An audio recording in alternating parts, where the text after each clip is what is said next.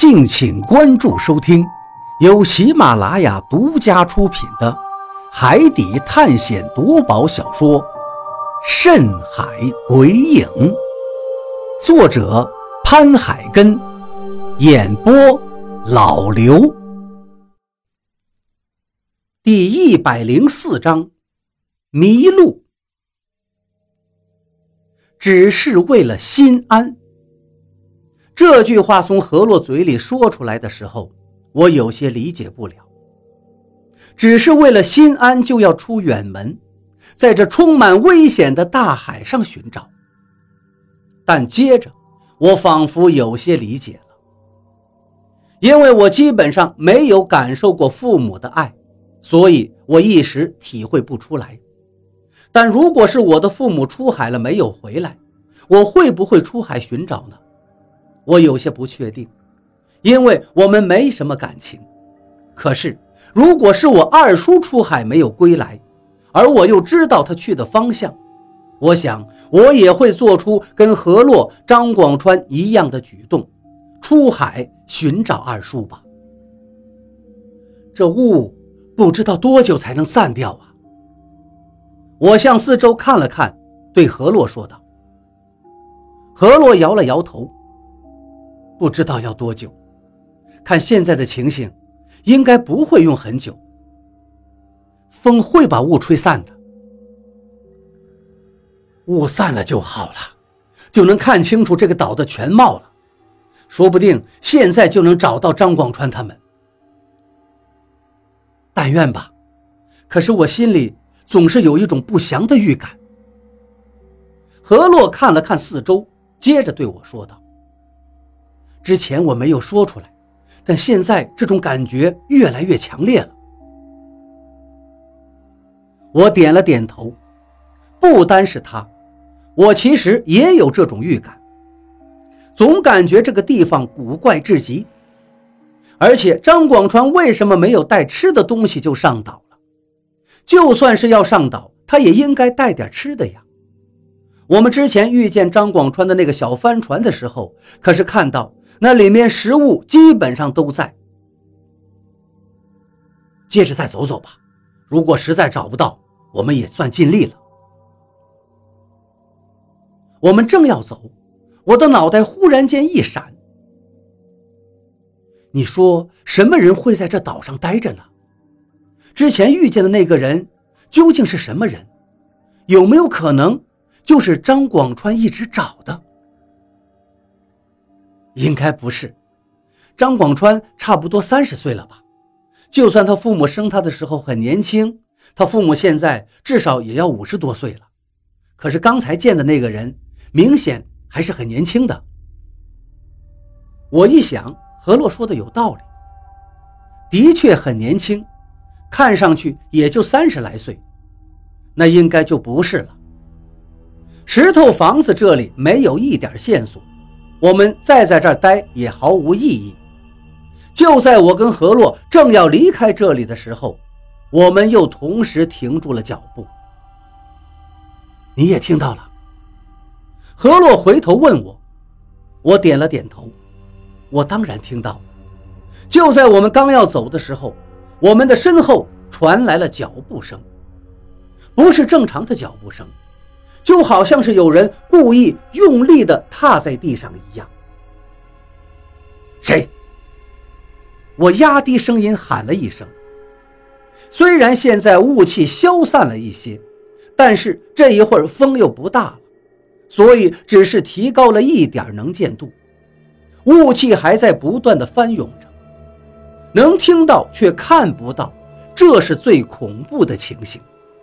而且还是在这么一个怪异的岛上，没有人回应我，有的只是呜呜的风声。这是风吹过石头缝的声音。当然，这时候听见这个声音，让我的心里更加沉重。我俯身捡起了一块石头，我怀疑是自己幻听了，但如果是幻听的话。又怎么会我们两个人同时都幻听呢？看来还是手里有个东西，心里会踏实一点吧。等了许久，后面的沉重脚步声却再也没有响起。何洛跟我面面相觑地看了一眼，走吧。何洛压低了声音说道。没走出几步，甚至我们还没有离开石头房子的范围，刚才那沉重的脚步声又在我们身后响起。我刚想质问一声。脚步声传出的方向，忽然间又响起了一声犀利的尖叫声。我立刻感觉全身都发毛了。那雾气里到底是谁呀？脚步声又是谁？惨叫声是谁？这里到底出了什么事儿？我很想回去探个究竟，但是未知的恐惧却让我有些不敢回头。装神弄鬼！何洛小声地说出了这四个字，拉住我的手道：“回去看看，怪物、霸下，我们都遇见了，还怕什么？我倒是要看看，究竟是什么东西在这吓人。”一听何洛的话，我紧张的感觉立刻消退不少。是啊，霸下还有怪物，甚。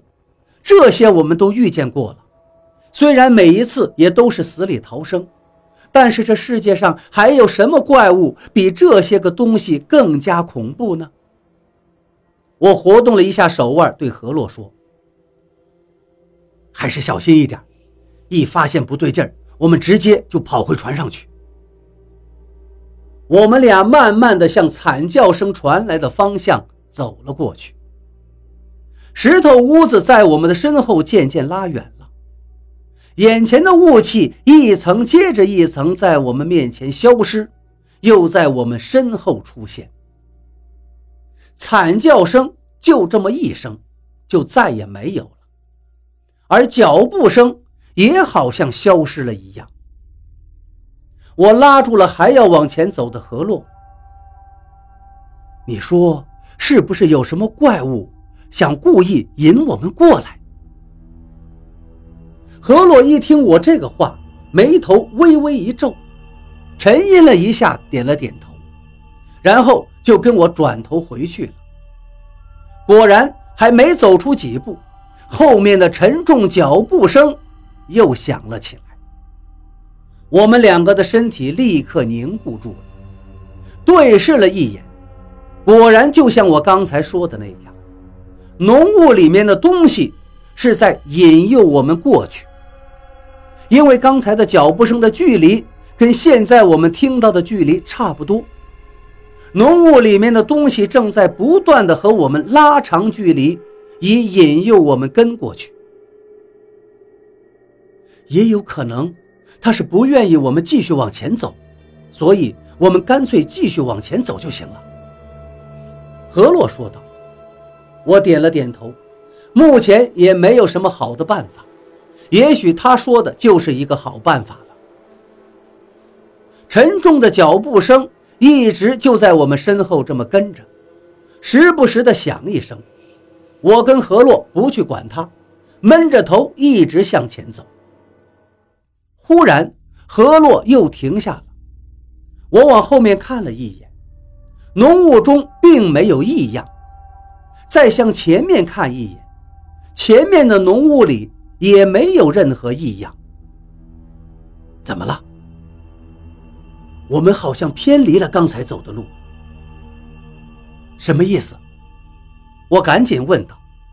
我们一直在往回走，怎么会偏离呢？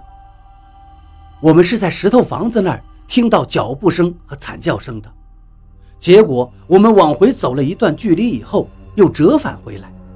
如果我们没有走偏离的话，我们会再一次看到石头房子。但是我们走了很远了，根本就没有看到石头房子，所以我说我们可能走偏了。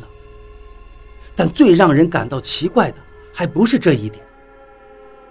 何洛眼神灼灼地对我说道：“你看我的脚下。”我赶紧向何洛的脚下看过去，只见他脚下。有一块小小的石头，而且石头的后面还被人用脚划了一道，痕迹很是新鲜，应该是最近刻画的。这是。何洛对我点了点头，道：“我经常在山里面活动，有时候一天要翻几座山，所以我喜欢一边走路一边做标记，为的就是怕自己走错路，走冤枉路。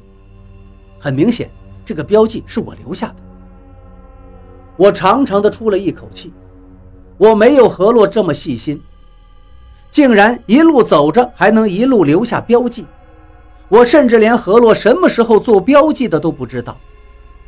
那既然有了标记，不对，如果现在情况正常的话，何洛绝对不会说让人奇怪，也不会停下脚步。到底是什么情况呀？何洛长长的出了一口气，说道：“我们又走上了反方向的路，也就是说，我们绕了一圈又开始走那一条脚步声引诱我们过去的路了。我听得有些发懵，脚步声不还是在我们身后吗？我们怎么会又走上了那条路呢？何洛或许是看出了我的困惑，他蹲下来对我说道：“我走路的时候，如果看见石头，我都会在石头的后面画上一道痕迹。”可是现在划痕在前头，石头在后面，这就说明我们回来了，走的还是反方向。我这么说，你能明白吗？如果何洛这么解释我还不明白的话，那我真的以后就别出门了。可是我们怎么会在这绕了一个圈又回来了呢？难道是因为后面的脚步声？这不可能啊！后面的脚步声只是跟着我们，又不是在前面引我们走路。紧张的气氛让我感到无比的压抑，心里面难受的要命。现在这情况，还不如直接出来一只怪物，我们真刀真枪的干一场痛快。你不用紧张，在山里，甚至是浓雾笼罩的地方，的确都会出现人走圈的现象。我曾经在山里也遇到过，不过以前我的虫子没有受伤，我借助虫子就能出去。但是现在母虫也受伤了，所以只能用一个笨办法。什么笨办法？我赶紧问道。说真心话，恋爱中的人是很盲目的。从何洛舍身救我开始，我感觉我已经深深的喜欢上他了。他在我心中是那么的果断，那么的厉害，那么的有光泽，而现在他一次又一次的解决着我们面前的困难，简直让他在我的心中形象越来越高大辉煌。我甚至有一些崇拜的感情掺杂其中了。我感觉他好像是无所不知一样，不过同时我也感觉到我在二叔的羽翼下。待的时间太久，自己好像什么都不会，什么都不懂，有些废了。我甚至在内心中还有一种生怕何洛会嫌弃自己的感觉，所以我现在很听他的话，甚至他所有的决定。为了我们不再走圈圈，我们只能强迫自己走直线了。”何洛说道。我看了看周围。现在是大雾天气，如果没有雾的话，我们有了参照物，走直线应该没什么困难。但是现在怎么走啊？用石头就可以呀。何洛捡起了一块石头，往前走了几步，把石头放下，接着说道：“这个地方没什么植物，但是石头不少，随处都可以看见的。只要……”